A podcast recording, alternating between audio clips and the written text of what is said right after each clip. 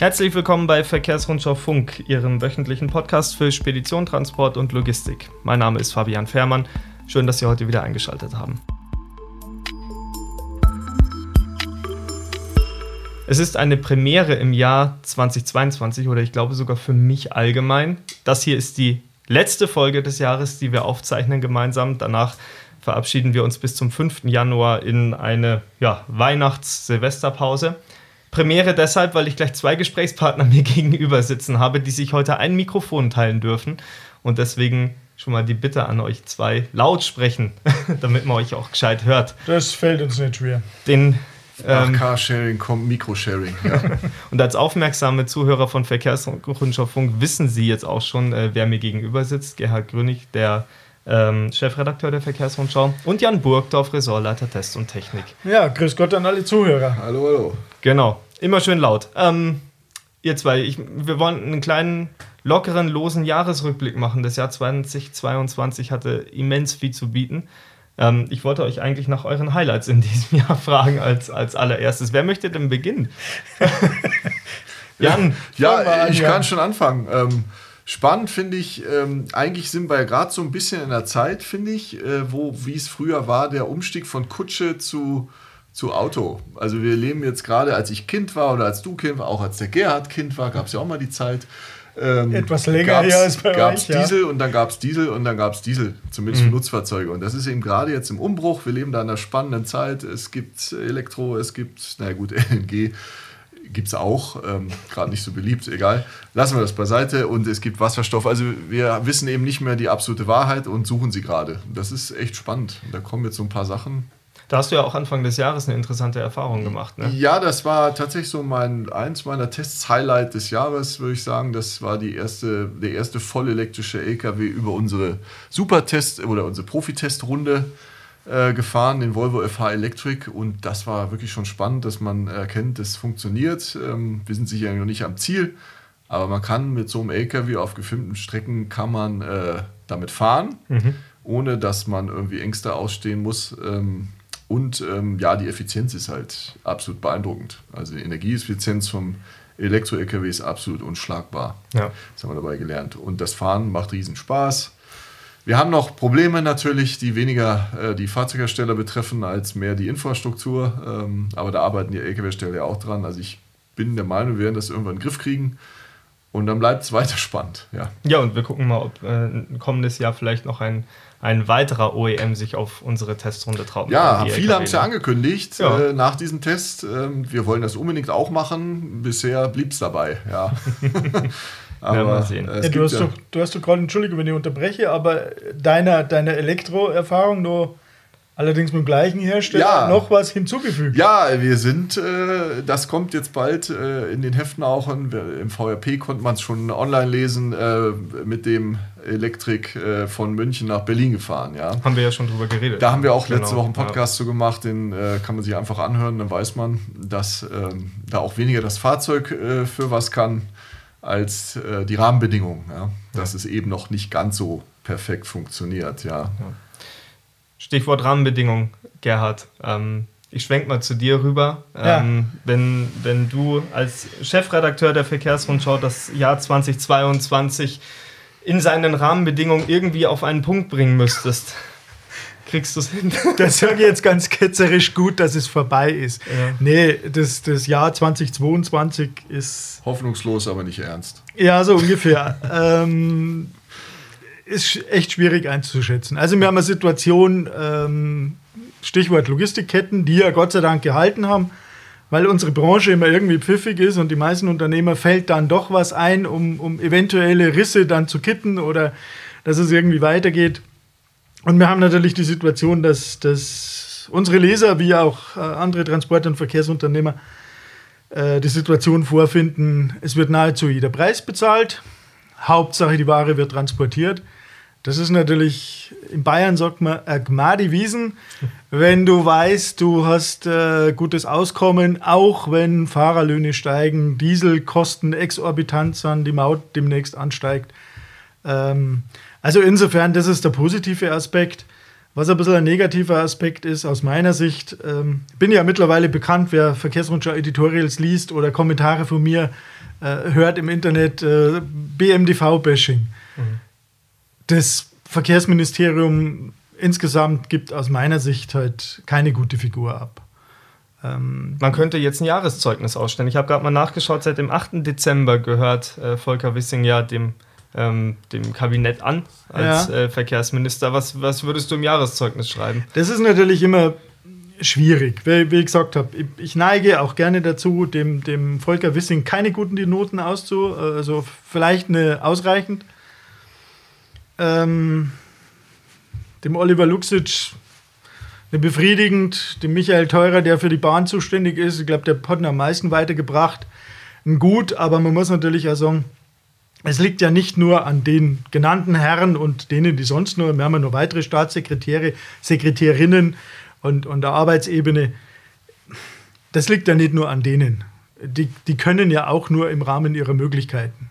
Da gibt es ein Wirtschaftsministerium, ein Finanzministerium, aber trotzdem, was mir halt fehlt, ist so die, die, die klare Linie. Bin ja, wie der eine oder andere weiß, ja nicht nur für die Verkehrsrundschau zuständig, sondern bei uns auch für die SOT, also Bereich Schifffahrt, Hafenbahn und Technik.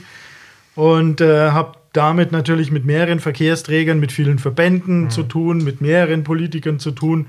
Und was mir einfach ein bisschen fehlt, und das hoffe, dass es nächstes Jahr kommt, weil dieses Jahr war es nicht. Da haben wir Masterplan Straße, wir haben Masterplan Schiene, wir haben Masterplan Binnenschifffahrt. Wir bräuchten eigentlich, sagen wir mal, gesamtpolitisch einen Masterplan Deutschland und wir bräuchten in der Logistik ja, einen Masterplan Logistik. Endlich einmal dieses Miteinander, was ich schon lange einfordere. Ähm, Verkehrsträger, da muss ich auch sagen, da muss ich mal eine Lanze fürs Binnenschiff brechen die sind noch am ehesten bereit, andere Verkehrsträger zu akzeptieren, weil sie genau wissen, allein kriegen sie eh nichts hin. Aber bei den anderen, das ist mehr so eine Kampfsituation. Mhm. Und ja, dann, dann ist natürlich auch schwer für einen Bundesverkehrsminister, stecke jetzt mal Geld dahin oder dahin, weil wenn ich jetzt Brücken baue für die Straße, dann habe ich die ganzen Grünen gegen mich und wenn ich dann wieder auf die Bahn äh, schau und investiere, dann sagt jeder, ja, das dauert nur so lange, bis die Bahn richtig funktioniert. Wir brauchen trotzdem den LKW, der funktioniert dann immer. Also wie gesagt, wir brauchen mal irgend, irgendjemand, der über den Tellerrand blickt, irgendwie ein System, eine Kon äh, Kombination, dass wir das einmal insgesamt auf die Reihe kriegen mhm. und nicht immer nur verkehrsträgerspezifisch. Ja, ähm, ja infrastrukturmäßig ähm, gibt es da, glaube ich, einen einen gewissen Nachholbedarf, um das mal freundlich auszudrücken. Wenn wir jetzt mal allgemein auf das Jahr 2022 zu blicken kommen, klar, ich meine, ein Ereignis, über das wir das, das ganze Jahr eigentlich bestimmt hat, seit Februar, war ja der Krieg, der, der in der Ukraine herrscht, der sich natürlich auch auf die Transportbranche ausgewirkt hat. Gerhard, wie, wie waren die Auswirkungen im Laufe des Jahres, wenn man sich das mal nochmal so zu Gemüte führt, was da alles passiert ist und wie hat auch die Branche darauf reagiert? Naja, man, natürlich hat der Krieg dazu geführt, aber ich denke, das waren ja schon Auswirkungen, die hat man, die hat man relativ am Anfang gemerkt. Stichwort Kabelbäume, die plötzlich gefällt haben. Das war erstaunlich, dass scheinbar nur in der Ukraine, nur alle kam, Kabelbäume ja. kamen plötzlich aus der ja. Ukraine. Also, ja. also nichts mehr, ja. Da, aber da muss ich auch sagen, das haben wir ja gemerkt, da haben Hersteller, ich weiß jetzt nur, äh, weil wir mit MAN das Thema mal ein bisschen dezidierter besprochen haben, die haben sie aber alle relativ schnell drauf eingestellt und haben gesagt, okay, natürlich gab es da Startschwierigkeiten, aber die haben die Kabelbäume dann auch woanders fertigen lassen. Die Chip-Krise, die wir mal gehabt haben, das war ja jetzt nicht kriegsspezifisch, mhm. sondern das hat ja mehr andere Ursachen gehabt, dass wir uns zu sehr auf Asien äh, fokussiert haben bei, bei der Chip-Produktion. Das scheint aber jetzt einen Griff zu kriegen. Also natürlich hat uns das äh, Probleme bereitet. Natürlich hat das dazu geführt, dass Logistikketten angespannt waren. Ähm, Stichwort Binnenschifffahrt, ähm, da sind ganz viele Transporte in der Ukraine, also Getreidetransporte etc., sind Schiffe verkauft worden darüber. Die haben dann bei uns wieder gefehlt, aber mhm. also ohne jetzt da groß nochmal äh, ähm, irgendwelche Probleme äh, besprechen zu wollen, aus meiner Sicht, Jan, ich weiß nicht, wie du das siehst, es hat sich mittlerweile eigentlich ganz gut nivelliert. Also die, mhm. Dinge, die Dinge haben sich jetzt wieder eingependelt. Aus meiner Sicht. Auch weil ja viele Hersteller schon sagen, dass die Nachfrage tatsächlich ein bisschen sinkt, können sie jetzt ihre Spitzen abarbeiten. Mhm. Ja. Mhm. Aber man sieht ja dann irgendwie, wenn man, also wir waren ja tatsächlich auch in der Ukraine, Gerhard und ich, mit diesem Hilfstransport, den wir zusammen mit Volvo gemacht haben. Und da ist mir halt persönlich klar geworden, klar, es gibt diese Probleme, die Gerhard angesprochen hat, aber uns geht es ja halt einfach doch gut. Ne? Also wenn das mhm. wirklich alle Probleme waren, dann brauchen wir uns da nicht so viel, also klar, Gedanken immer machen, aber was da los ist oder was wir da so erlebt haben, also wir haben jetzt keine Kriegs... Ähm, äh, äh, Kriegssituationen erlebt, weil wir mhm. da Gott sei Dank gar nicht zu weit drin waren, aber trotzdem war es schon beeindruckend, ähm, auch wie unterentwickelt dieses Land einfach mhm. ist, mhm. auch ohne Krieg. Also da geht es dann, je weiter du nach Westen kommst, in Deutschland, äh, da geht es uns schon noch ziemlich gut. Ja, klar, gibt es immer Verbesserungspotenzial, aber ja. Großen und Ganzen, glaube ich. Ja. Also nur kurz ergänzen, weil, weil Jan sagt, wie unterentwickelt das Land ist, da mag sich sicher der eine oder andere dran stören. Äh, der eine oder andere, keine Ahnung, Ukrainer, der vielleicht bei uns arbeitet und sich unseren Podcast anhört. Ähm, wir waren also nicht in Kiew äh, mhm. oder wir waren nicht irgendwo, weil, weil die Ukraine ist ja in manchen Dingen durchaus weiter als ja, wir. Ja, Thema Digitalisierung. Ja, Aber wir waren in einem kleinen Nest, heißt Uschgorod und, und ähm, das ist wirklich, also das waren dörfliche Strukturen, aber wie es bei uns irgendwo 1920 war. Mhm. Also da muss man einfach sagen, dieses, dieses, diese Ukraine ist ein, ein Land der extremen Gegensätze. Großstädte toll digitalisiert, sofern nicht gerade irgendwelche russischen Bomben draufgefallen sind. Und äh, auf der anderen Seite halt wirklich ländliche Strukturen, die, da wo es noch nicht einmal elektrisches Licht gibt oder, oder sonstige Geschichten. Mhm. Ja. Das nur als Ergänzung vielleicht. Aber das war auf jeden Fall für mich jetzt auch diese Tour war schon auch ein Highlight. Das war schon mal sehr beeindruckend, ja. Ja, und ist ja auch, glaube ich, ein, ohne dass das irgendwie. Das Schlimme ist ja, dass, ich, dass, ja dass damals gutes, wir also diese Tour geplant haben und ich in meinem naiven Denken noch gedacht habe, na gut, das hat, dann hat sich dann noch ein, zwei Monate hingezogen, bis wir losgefahren sind. Gedacht, na, ob wir dann, dann noch gebraucht werden. Mhm. Ja, ja, gut. Mit Blick auf War eine schöne naive Denke von mir. Also, ja. Ja. Ich, dass diese Kriegsentwicklung hätte sich, glaube ich, keiner gedacht, wie sie jetzt ist. Ähm, ja, ich hätte gedacht, dass das nach vier Wochen erledigt ist. Äh, also erledigt in Anführungsstrichen. Mhm. mhm. Aber äh, ja, ist ja nicht so. Ähm, ja. Hat natürlich, ich weiß, Fabi, du würdest nochmal gleich die nächste Na, Frage bitte, stellen, bitte. aber äh, das Thema hat natürlich nicht nur die Lieferketten angespannt, sondern es gab halt auch viele ukrainische Fahrer, die bei, mhm. je nachdem, sagen wir mal, generell westeuropäischen Unternehmen beschäftigt sind oder waren und die dann plötzlich nicht mehr zur Verfügung standen, weil sie im Kriegseinsatz waren. Also das hat natürlich auch dazu geführt, dass wir eine Verschärfung dieser Fahrerthematik bei uns haben mittlerweile. Mhm. Wobei du auch sagen musst, du hast ja so nach der allgemeinen Lage gefragt und dieses Thema Fahrermangel, ähm, das wird ja heiß diskutiert. Da gab es ja jetzt Vorstöße von, vom BGL, vom Straßenverkehrsverband, die da Vorschläge gemacht haben. Haben wir auch schon mal einen Podcast drüber gemacht, brauchen wir nicht groß diskutieren, wie gut oder schlecht die, die äh, Vorschläge jetzt sind oder wie man die bewerten möchte. Aber man muss natürlich ehrlich sein, das ist ein Thema, das ist jetzt durch die Ukraine verschärft worden, mhm. aber so ein Thema, ich habe mal bei unseren Heften nachgeschaut, das haben wir schon vor 25 Jahren thematisiert. Mhm. Wirklich vor 25 Jahren. Und da hat die Branche halt relativ wenig darauf reagiert. Und da ist die Situation halt da, die ich habe in letzter Zeit versuche ja immer viel mit Unternehmern zu sprechen oder generell versuchen wir viel mit Unternehmern zu sprechen. Mhm. Und das Bild ist halt auch wirklich, viele sind jetzt mittlerweile wieder so weit und haben erkannt, sie müssen ausbilden, sie müssen den Fahrern ordentliche Arbeitsbedingungen bieten, mhm. teilweise auch Logistikkonzepte umstellen, dass die Leute je nachdem öfter zu Hause sind oder idealerweise jeden Tag zu Hause sind dann natürlich halt das Thema ordentliche Bezahlung. Themen, die, sagen wir mal, für uns in der Branche völlig normal sind, der Urlaubsgeld, der Weihnachtsgeld, betriebliche Altersversorgung und solche Themen. Arztbesuche. Ja. ja. Und, und genau, und, und da merkt man halt, also wenn du mit den Unternehmen sprichst, dann gibt es auch die sagen, nee, Fahrermangel so haben wir nicht wirklich, nicht akut.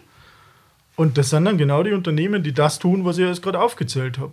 Mhm. Und dann gibt es eben andere, die haben größere Probleme. Mhm. Und das ist halt auch ein Thema, an dem die Branche arbeiten muss. Aber naja, die, die Unternehmen, die gut sind, das schon als Abgrenzungsmöglichkeit erkannt haben. Dass ja, sie sagen, durchaus. Ne, dass, also die sehen das auch teilweise als Chance, mhm. dass sie eben sich durch diese Möglichkeit von den, sag ich mal, Resten in Anführungsstrichen abgrenzen können. Mhm. Die werden dann vielleicht oder wahrscheinlich wirklich äh, erfolgreicher sein. Mhm. Weil natürlich der Fahrer, wenn das Auto heil bleibt, wenn die Fracht pünktlich kommt und der Verbrauch stimmt, dann glaube ich, ist es, hat der Fahrer auch das mehr Geld verdient, mhm. was er dann vielleicht bei der Firma kriegt. Und äh, ja, so wird der Weg ja, sein. Ja, du hast halt immer die Situation, also sagen auch ganz viele Unternehmer, wenn ich denn einen Fahrer bekomme, dann kann ich mir sofort einen LKW kaufen, die es ja jetzt mittlerweile wieder gibt. Ja. Mhm. Und habe auch sofort einen Auftrag dafür. Das heißt, diejenigen, die sich da ordentlich aufgestellt haben, mhm. die haben auf jeden Fall durchaus Marktvorteile. Mhm. Die haben Wachstumspotenziale und haben, haben Umsatzmöglichkeiten. Ja, mancher LKW-Steller spricht schon von Kunden, die sagen, ja, ich würde sofort Autos kaufen, wenn ihr mir jetzt die Fahrer dazu mitverkauft. äh, ja. ja. So ist es mittlerweile. Ist halt schwierig. Ja. Ich wollte eigentlich mit euch noch auf ein, ein ganz anderes Thema zu sprechen kommen, was ich jetzt mal in meinem Jahresrückblick im Kopf zumindest mal so entdeckt habe, nämlich die IAA Transportation in Hannover. Stimmt, da war was, ne? Richtig. Da war was. Ja, darf da man die jetzt als Highlight bezeichnen? Frage in die Runde. Ach, das, da glaube ich, kann Jan als, als äh, unser Testchef mehr dazu sagen als ich. Gut, du warst ja auch da. Ja, ich Aber war auch äh, gut, da. ja, also sagen wir mal, die IAA war wieder nach Corona äh, sicherlich äh, erfreulich. Sie war nicht mehr in diesem Rahmen, also das war völlig pompös und mhm. sie war deutlich kleiner und ähm, ein bisschen übersichtlicher als vorher. Ähm, sicherlich auch nicht mehr ganz so viele Besucher. Mhm. Äh, ist, glaube ich, auch Rahmen der Zeit. Man muss halt jetzt in der Zeit mal überlegen, ob Messen in Zeiten von digitaler Präsenz irgendwie noch tatsächlich zielführend sind. Aber ja, auch da war ja wirklich, man, man, ging über diese Messe und war so ein bisschen in so einer Traumwelt. Also wenn du wirklich da, ich habe mich teilweise in so einer Zeitkapsel gefühlt, äh, 10 Jahre oder 20 Jahre vor, mhm. weil du denkst, okay, alles elektrisch. Ja? Also es gab ja tatsächlich manchen LKW-Steller, der hatte gar keinen Verbrenner mehr auf der, auf der Strecke stehen, aber ja, auf der Strecke, auf dem Stand stehen, zumindest nicht auf seinem Hauptstand. Aber wenn du so über das wenn du so über die, die Stände gehst, keiner der Großen hatte nicht irgendwas Elektrisches dastehen. Ja, wenn du natürlich genau geguckt hast, hast du gesagt, ja, wird es mal irgendwann geben in mhm. ein, zwei Jahren, bis auf manchen Ausnahme. Auch Wasserstoff-LKW haben wir gesehen von, von Umbauen. Auch da bin ich jetzt wieder beim Kutschenhersteller. Irgendwie, also da gab es ja auch eine Flut von Anbietern und jetzt haben wir da auch plötzlich Umbauer, die irgendwelche Fahrzeuge umbauen, mehr oder weniger in meinen Augen sinnvoll oder auch nicht. Ähm, manche denkt man sich, ja, meint ihr wirklich, der, der OEM kann es wirklich so viel schlechter, als ihr es könnt? Kann mhm. ich mir nicht vorstellen. Aber das war einfach spannend, dass da wirklich Namen waren, die muss ich googeln. Als der lange in dieser, oder lange, also der sich lange dafür interessiert, denke, was macht ihr? Wer ist das nie gehört? Ja? Mhm. Ähm, mhm. insofern war es dann schon ganz spannend. Aber ich denke mal, ich habe von manchen so telefoniert mit Unternehmern, auch mit Fahrern, die meinten, die haben ja wohl, die spinnen ja wohl, also die Autos, die wir kaufen, die haben überhaupt keine Rolle gespielt. Und das ist halt weiterhin Euro 6D, sauber und ähm, damit fahren wir. Mhm. Und das werden wir auch weiterhin kaufen. Ja, ja und auch weiterhin die nächsten Jahre fahren. Ne? Genau. Also ich meine, da hatte man tatsächlich auf der Messe bei einigen Herstellern konnte man die Idee gewinnen, das spielt überhaupt, also war so am Rande. Ja, also beim Mercedes war der Actros Longhole, den es mal irgendwann gibt. Ja und so weiter. Ich hake jetzt ein, was ich ja. immer an dieser Stelle mache, weil das ist natürlich, wenn wir jetzt so ein bisschen äh, äh, E-Truck-Bashing machen, dann wird uns ja gleich eventuell unterstellt, ähm, wir sind die Gestrigen, weil wir nicht an die zukünftige Antriebstechnik glauben. Das stimmt ja nicht, dass wir nicht genau, glauben. Genau, und, und das wollte ich nochmal betonen. Wir, wir glauben daran. Wir fahren ja äh, E-Pkw im Verlag mit mehr oder weniger Vergnügen. Äh, Im Sommer mehr, im Winter weniger. Aber lassen wir das Thema mal außen vor. Also wir glauben daran und, und wie Jan gerade gesagt hat, so ein Elektro-Truck ist extrem effizient. Also verglichen, du hast es ausgerechnet, 13, 13 Liter Diesel umgerechnet auf 100 Kilometer. Ja, genau. Gerade bei der Tour nach Berlin. Ja. Also das ist wirklich hocheffizient. Und, und wie Jan auch vorher schon gesagt hat, das Fahren im E-Truck, sensationell. Ja. Und die Technik der Autos, das ist ja nicht mehr das Problem. Aber das Ganze drumherum stimmt halt einfach nur nicht. Also wenn, wenn Jan und jetzt sagen, ähm, das war so ein so Blick in die, in die Welt der Zukunft, dann können wir jetzt drüber streiten, äh, fahren wir in drei Jahren, in sechs Jahren, in neun Jahren oder in zwölf Jahren, also sprich ein, zwei, drei, vier Entwicklungszyklen, äh, äh, ähm, mhm. äh, Investitionszyklen äh, elektrisch, weil es hakt halt an der Infrastruktur mhm. und nicht an den Fahrzeugen. Und da sind wir jetzt wieder bei BMDV, Wirtschaftsministerium, Finanzministerium. außer Lippenbekenntnissen, außer die, die irgendwelche Milliardenzahlen, die man da durch die Gegend schmeißt und sagt, ja, wir zahlen jetzt so und so viel für das und das, wir erkennen halt nichts. Jan, korrigier mich.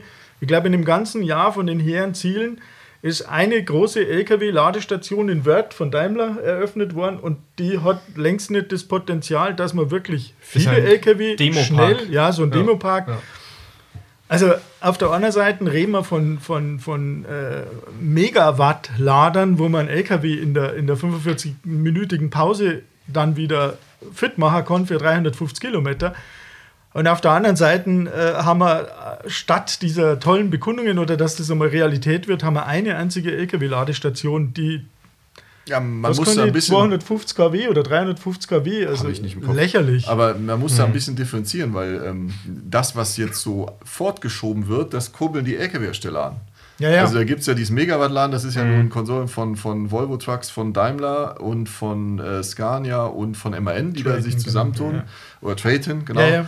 Ja, ja. Und die gehen das jetzt selber an, weil die selber sehen, das wird nichts sonst. Ja? Und die wollen halt mit batterieelektrischen LKW fahren. Und denke ich, da- dadurch habe ich eigentlich Hoffnung, dass das dann was wird, ehrlich gesagt. Also wenn es dem Staat allein überlässt, wird es sicherlich lange dauern, weil LKW ja eh keiner haben will. Also man sieht es ja beim, beim Stellplatzbau. Das ist ja immer noch Wahnsinn, was sich da nachts abspielt. Ähm, kein Wunder, dass den Ja. Job immer weniger Leute machen wollen. Ne? Aber viele Lippenbekenntnisse und wenig, wenig Taten. Aber da nehmen es jetzt eben die Hersteller selber in die Hand. Natürlich auch noch andere, da sind ja noch nicht nur die LKW-Steller dabei. Und da habe ich dann schon Hoffnung, dass das dann plötzlich ziemlich schnell gehen wird. Ja. Ja, es ist witzig, weil es irgendwie hieß, es war ja lange von diesem Henne-Ei-Problem die Rede. Also äh, brauchen wir jetzt erst die Fahrzeuge und dann die, die Ladestation. Mittlerweile scheint es so, so zu sein, dass irgendwie Die Henne alles macht. Die Henne irgendwie alles macht, ja. Und äh, das Problem anscheinend an anderer Stelle ist. Also das, das Problem ist an sich gelöst, weil die Fahrzeuge, wir haben sie auf der IAA gesehen, auch wenn sie nicht in Serie produziert werden, aber ich glaube, Teilweise das, nicht, ja. Teilweise nicht, genau, aber ich glaube, ähm, das ist ja auch nur noch eine Frage von wenigen Jahren und in den wenigen Jahren sehe ich aber weder aber Ladestationen noch grünen Wasserstoff, ganz anderes Thema, sprechen wir nächstes Jahr drüber. Ja, ich sehe da eben, wie gesagt, den batterieelektrischen LKW mit diesen Zahlen, die jetzt MAN oder äh, äh, Mercedes da gesagt haben, 2025, glaube ich, war es 25, ich bin mir gar nicht mehr ganz sicher. Also ein, zwei Jahre noch hin. Äh, da sehe ich die, ja, das denke ich, da kommen die ins Rollen. Bei Wasserstoff bin ich mir da wirklich nicht so ganz sicher. A, ob wir den tatsächlich brauchen oder äh, ob es, wie lange es noch dauert, ja. Ja, wir müssen auch aufpassen, dass wir im LKW nicht in den gleichen Zyklus kommen wie beim PKW. Da haben wir, da haben wir erst Ladestationen gehabt.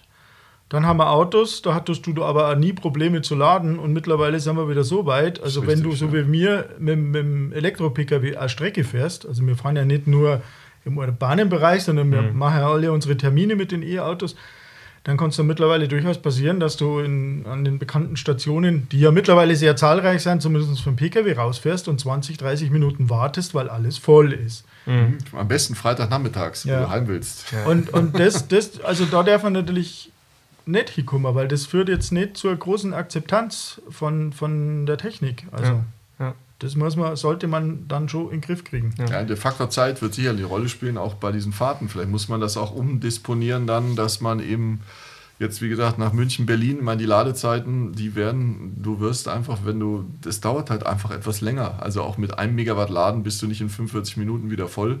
Man muss vielleicht davon ein bisschen runterkommen, dass man diese Just-in-Time-Transporte, das ist ja eh eigentlich für Fahrer äh, wirklich das Teufelswerk. Äh, Das setzt alle möglichen Leute unter Druck. Ähm, Vielleicht muss man auch von diesem Konzept ein bisschen weg.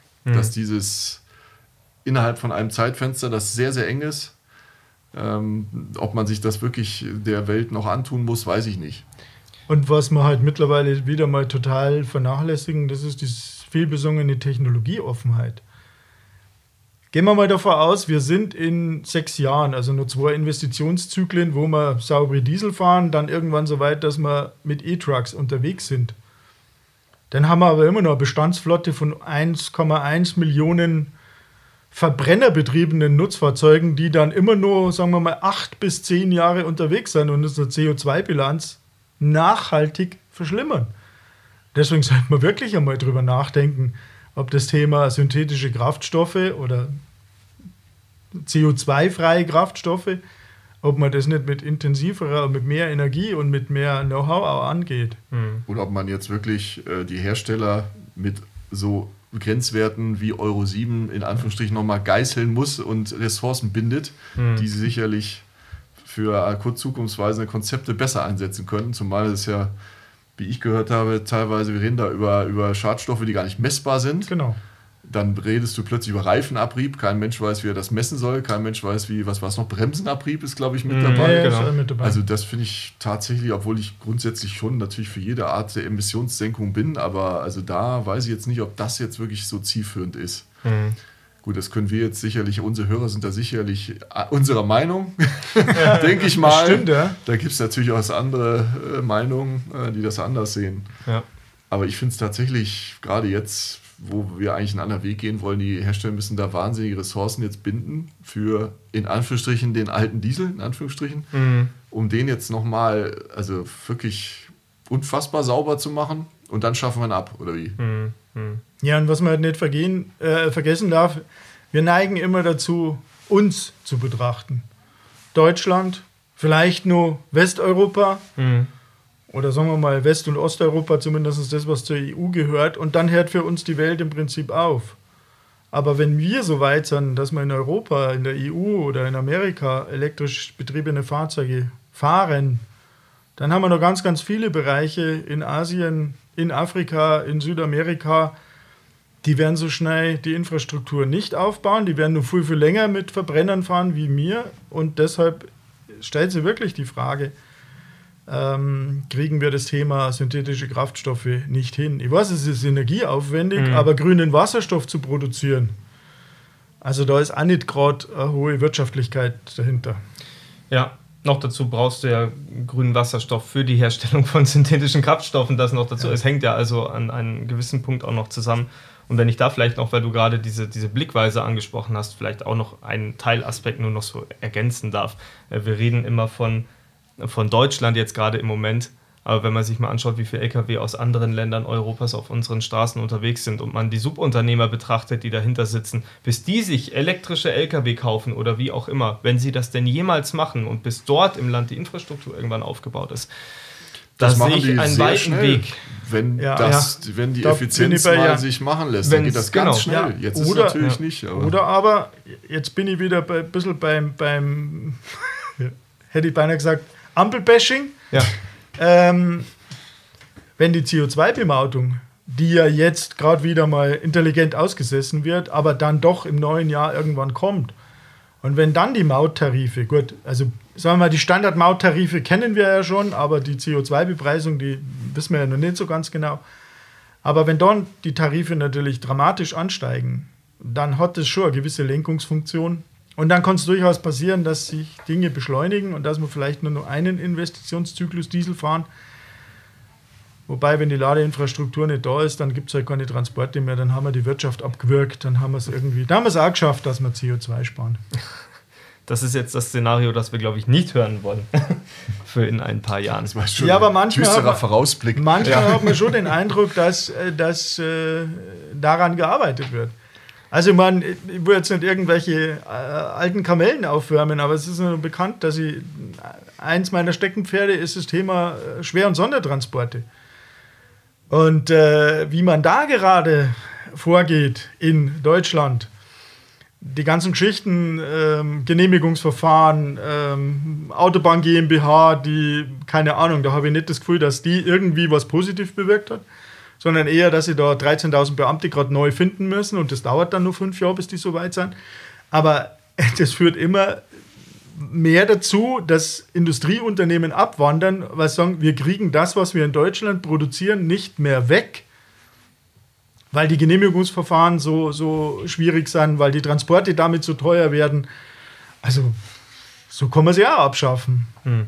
Deswegen, ja, vielleicht bin ich da immer ein bisschen düster in meinen Prognosen. Leider habe ich oft auch recht und da müssen wir uns wirklich, da wird es echt einmal der viel besungene Ruck, der durch unser Land gehen muss, wir müssen uns da neu erfinden, wir müssen uns beschleunigen. Äh, wie hat wie Scholz jetzt gerade gesagt, die Geschwindigkeit, die wir jetzt bei, diesen LN, bei diesem LNG-Terminal äh, äh, hingelegt haben, das ist in Zukunft der Maßstab. Ich musste etwas lachen, weil das Mhm. ist ja nichts anderes als ein Schiff, das irgendwo anders herkommen ist und das, Mhm. naja, dann bei uns im Hafen anliegt und jetzt ein Terminal ist. Ja, das ging ziemlich schnell. Ich bin gespannt, ob es den Rest dann auch so schnell hinkriegen. Ob die Ladeinfrastruktur Und für E-LKW so Ja, zum Beispiel. wird. Ja. Und es bleibt ja auch ein fossiler Brennstoff, ne? Also LNG, also muss man ja By auch the sagen. way, ja. Tun ja, immer alle so, als wäre. Es kann jetzt tatsächlich sein, dass dann die Preise für LNG wieder sinken und das Thema wieder kommt, oder weiß ich nicht. Wahrscheinlich nicht, weil die Maut nicht, nicht verlängert wird. Man weiß es nicht. Mhm. Viele Fragezeichen. Schaut und so schnell wird aus einem Jahresrückblick ein Jahresausblick. Kann ich gleich, gleich noch mit den Titel schreiben. Ähm, mach mal einen Strich drunter, würde ich sagen. Äh, unter ein, ein spannendes, aufregendes, nicht immer schönes, ähm, aber ja, äh, geschichtsträchtiges Jahr 2022.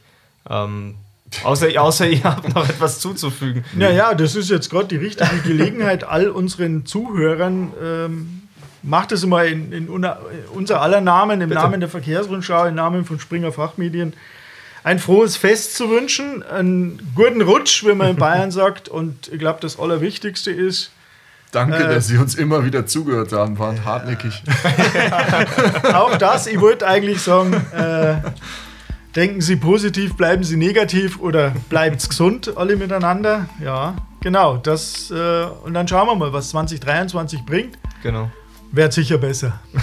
Wir werden sehen. Wir hoffen es. Genau. So, dann machen wir jetzt Pause. Ähm, wie gesagt, am 5. Januar gibt es ähm, die nächste Episode Verkehrsrundschau Funk. Dann kann ich auch gleich schon vorweggreifen. Da sprechen wir über das Thema Wasserstoff eben. Ähm, mit Silke Frank von Hydrogen Moves habe ich da ähm, auch ein gutes halbes Stündchen über Wasserstoff gesprochen und die Beschaffung.